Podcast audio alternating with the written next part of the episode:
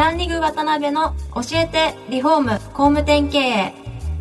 この番組はリフォーム工務店業界に特化した経営コンサルティング事業を手掛ける株式会社ランリグの代表渡辺翔一が住宅業界の経営者や幹部の方を毎回ゲストにお招きし業界の様々なことについてお聞きしていく番組です。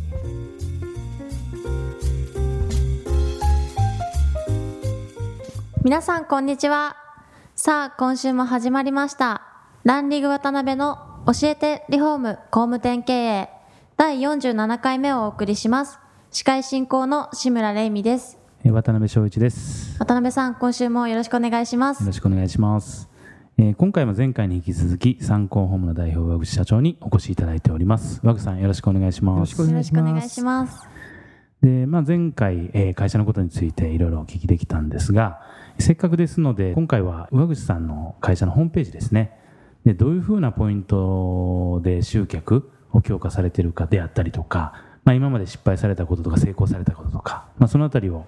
お聞きになっている皆さんもホームページをですね開いていただいて聞いていただけたらなと思ってます。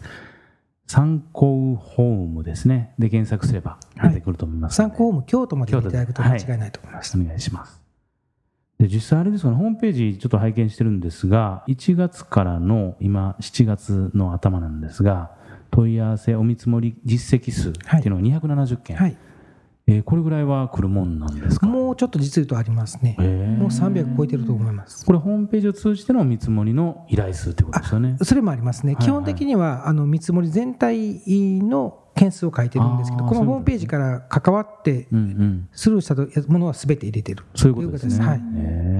ですけど普通に見るとね、それこそ月に50件近く、はい、あのあるっていう話なんですけど、はい、まあ、ホームページとかもね拝見してもかなり大型の、はい。えー、リフォームを露出されてらっしゃいますよね、はい、こういう形で。そうですね。うん。1500万とか1200万とか、あえてこういう大きなものを上の方に。そうですね。あの実を言うと最初の頃やっぱり全然なくて、はい、おトイレの施工事例とか、うん、キッチンの単品の、はい、っていうのをこうごっちゃに並べてたんですけど、はい、なかなか岡田リフォームが取れない時期がありまして、うん、わざとこうホームページの方の金額よりも低い値段で契約をさせていただいて少し載せてホームページに書いていくというのを繰り返していくうちに少しずつこう高い金額の工事が取れるようになってきましてあの今のホームページに載せている金額のものは全てその通りなんですけども、当時はすごく 粗利を削りながら写真を集めるという作業に没頭したことがありましたね。実際そこでまあホームページを立ち上げられて、問い。合わせがまあポツポツ出てきたなっていうまで1年ぐらいは、1年半かかりましたね、はい、その期間にそうしたらその施工事例をいかに集め集めるかっていうとこですね。実際あの視聴者からもですね、まあ、質問が来てるんですけどもあの実際ウェブで集客成功するためのホームページの作り方ってポイントどんなところにあるのかっていうところは、そうですね。先ほどもねお話あった通りに、はい、まずは綺麗なホームページはもうダメっていう形を持ってるんですけども、はい、ホームページ全体は少し泥臭い形で、はい、施工事例だけはものすごく綺麗なものを出すっていう形をうちはもう中心にやってますので、はいはい、実際でいくと9月にちょっと完全にまたホームページリニューアルするんですけどももともとのホームページはちょっと泥臭い感じをイメージで作ってるんですけど施工事例は全部正直プロが入って。はいはいはい、あの綺麗な写真を出しているという形で、そこの部分はすごく気をつけてやってるっていう部分ですね。うん、あの綺麗なホームページはダメっておっしゃいましたけど、綺麗なホームページのなんか定義というかどうあのよくね、はい、ハウスメーカーなどのホームページにはよくあるんですけど、うん、もう綺麗な写真を動かしてパンとフラッシュで出してるとか。あとは施工事例が全然載っていないとか、イメージだけを作ってやるとか。そういうホームページはもうまず着ないですね。僕の経験上も着ないですし、当初一番最初は TOTO のホームページを売ってくれてた時がありましてそれを買って出した頃もあったんですけど、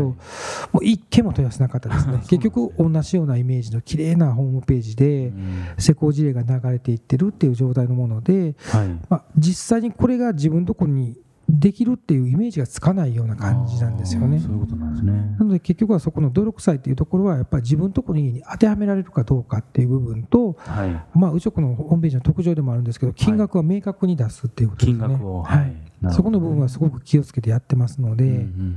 正直高いなって思った感じのホームページを金額を出すのが抵抗のある方もおられると思うんですけど、はい、実際それは本当にかかった話でもありますし、はい、お客さん自体もパック込み込みの500万とか、それでできるとは思っておられないと思いますし、まあ、結局ハウスメーカーでも込み込み何百万という形でも少し何か変化があれば追加追加で、はい、結局うちとこでも高くなったりとかいう形はよくある話ですので、はい、うちとこはもうそれを基本的に最初からなくすと。なるほどなるほど明確に分かりやすくこのぐらいの工事だったらこんだけですよっていうのをもう全部数値化していって出していくっていうのが特徴にさせてもらってますけども。なるほどなるほどできるだけホームページ上でそのあたりの情報はすべて出していくっていうことですかね。そうですね。本当にこう見てるとそんなに大したホームページにはないような感じはするんですけど、まあ、ですけどちょっと親しみやすくてね、そうですね。が低いような感じはどうですか、島田さん。そうですね、うん、イラストとか写真とかも。そうですね。ねはい、あのいろんな内部的にはすごく仕掛けをたくさんしてるんですけど、はい、もうこれはやっていく上で分かっていくことになりますので、うんはい、最初はそこまで仕掛けが必要かと言われると、うんそれぞれの会社さんで何パーセントぐらい欲しいかっていう部分もあると思うんです、はい、まあ、例えば全体の1億円がホームページで欲しいという方と、あの500万あればいいですよという方では全然やり方も変わってきますので、まあ、うちのころは本当にもう8割9割これで取るっていう形をあの明言してやってますのでそれなりの仕掛けはたくさんやってますけども、まあ、実際はこれぐらいの感じのイメージでホームページが作れれば、はい、ある程度入ってくると思います、はい、案件自体は。ですけどね、ざっとこう、まあ、第一印象としてすごい人の顔であったりそれこそお子さんですかこれ、はい、そうですね。であったりとかね似顔絵が書い。てあったりとか、はい、やっぱり人の色を出したりとか匂いを出すみたいなところがポイントなんですかねそうですね。あの、大手には多分できない大手とか例えば訪問販売の会社とか人が入れ替わりがたくさんあるところはこれなかなかできないので、あのその辺の意識をつけながらうちのころはもう人も変わりませんよという形でもう本当に社員も全員部出てますし、そこの部分をすごく大事にしながら会社自体がやっぱお客さんが大型で一番困らはるのが契約した時と観光する時に人が変わったりとか、まあ、それがないように顧問ももちろんいますけども、基本的には営業マンが最初契約したものが最後まで見ると、何年か経った時の訪問まではその営業マンがするという形を一気でずっとできるような形でできるように考えてますので、あの露出がやっぱり大事っていうのは安心感に変わると思いますので。確かに確かに。このお子さん、ご自身のお子さんですよね。でもね、今ちょっと小学校もう4年生になってるんで、だいぶ写真も変わってるんですけど、その当時はもう本当にあの変な話使えるものは全部使えるという形で。だいぶ違うんですか？やっぱ反響反応というか。あのこれホームページの会をやらせていただいて皆さんに言ってるんですけども、はいはい、子どもの写真は必ずどっかに入れてもらわないと、はい、おそらくそこの反響が格段に違いますので自分の本当にあの見てほしいところの一部には必ず子どもの写真を入れなさいというような形には言ってるんですけどクイック率が本当に変わります。本当に変わります。まあ、あのウェブで本本気で集客を考えられた企業さんは、まずポイントとしては人の匂いであったりとか、色を出していく。っていうところ、まあ、特に子どもの写真なんかがポイントであるっていうところですね、まあ、あと1点必ずしてほしいのは、相談できる場所は、まあ、例えばフリーダイヤルであったりとか、メールであったりとか、まあ、そこの部分を繰り返して分かる位置に出すっていうことですね。なるほどなるほど。はい、次どういう行動を起こしてほしいかっていうのをそうですね。いろんなところに配置していくってことですね。はい、まああの参考ホームでいうとおトイレの次には必ずあったり、キッチンの後には必ずあのフリーダイヤルの番号を打ったり。これだけの繰り返しだけでもまた変わってきたりするので、相当かなりの数入れられてますね。はい、そうですね。もう一個一個見た後にどこに電話したらいいのかなっていうのが分かるような形と、はい、でうちはもともとちょっとメール問い合わせが少なかった会社ですので、はい、どちらかというと電話番号を目立たせて、見張った方がすぐに分かるようにフリーダイヤルの番号だけきちっと置いてるような形をとってます。そういうことなんですね。すごい電話番号ばっかり出てるような感じになってるんですけど。なんかそのね、ある程度綺麗なプロっぽい写真であったりホームページの作りをさせて綺麗なプロとしてのブランディングをしていった方が、まあ、一般的にはねなんかこう問い合わせ取れそうなんですけど、やっぱり上口さんそこら辺のこうお客さんの気持ちに立って、ホームページを作り込まれていかれて、まあ、こう270件とか300件とか。っていう見積もりを取られてるということですね。そうですね。あの僕自身がパソコン、僕全くできないん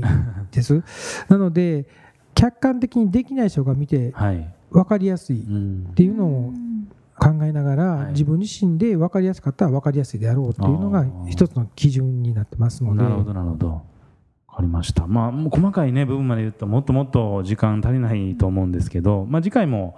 そうですね、もう少し、こう、具体的な部分をですね、お聞きしながら、4回目お送りしたいと思ってます。はい。はい。次回も大口社長にはゲストでお越しいただきますので、また詳しくお聞きしたいと思います。はい。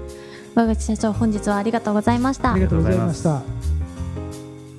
今回もランリグ渡辺の教えてリフォーム工務店経営をお聞きいただきありがとうございました。番組では渡辺や住宅業界の経営者幹部の方へのご質問を募集しています。ウェブサイトランリグにあるお問い合わせフォームよりお申し込みください。お待ちしています。